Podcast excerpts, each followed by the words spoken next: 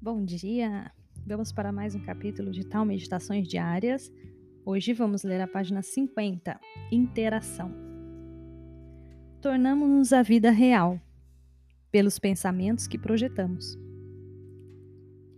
O panorama do mundo objetivo não tem significado até interagirmos com ele. Por exemplo, se existe uma rocha pela qual passamos dia após dia sem notar, ela não tem nenhum significado para nós. Se decidimos tornar essa rocha um objeto votivo e oramos a ela por décadas, essa rocha torna-se bastante importante. Para um forasteiro que não subscreva o significado atribuído à rocha, ela continuará sendo apenas uma rocha. De qualquer modo, a rocha era apenas uma rocha.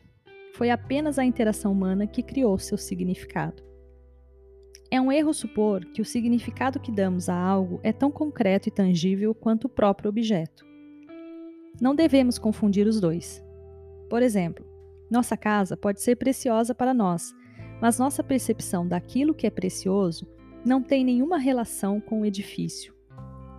Ela vem dos valores e memórias que associamos a ele. Se perdemos nossa casa, devemos lembrar que é o sentimento que temos por ela não apenas a edificação em si, que determina a nossa perda. Se toda percepção da realidade é subjetiva, algumas escolas de pensamento sugerem que consideremos tudo como irreal. Em contraste, os seguidores de tal sustentam que ainda devemos interagir com o mundo.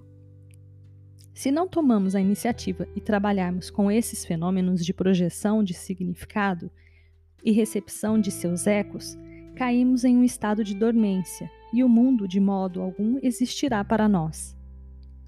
Se lembrarmos que o significado que atribuímos aos objetos são subjetivos, evitaremos erros.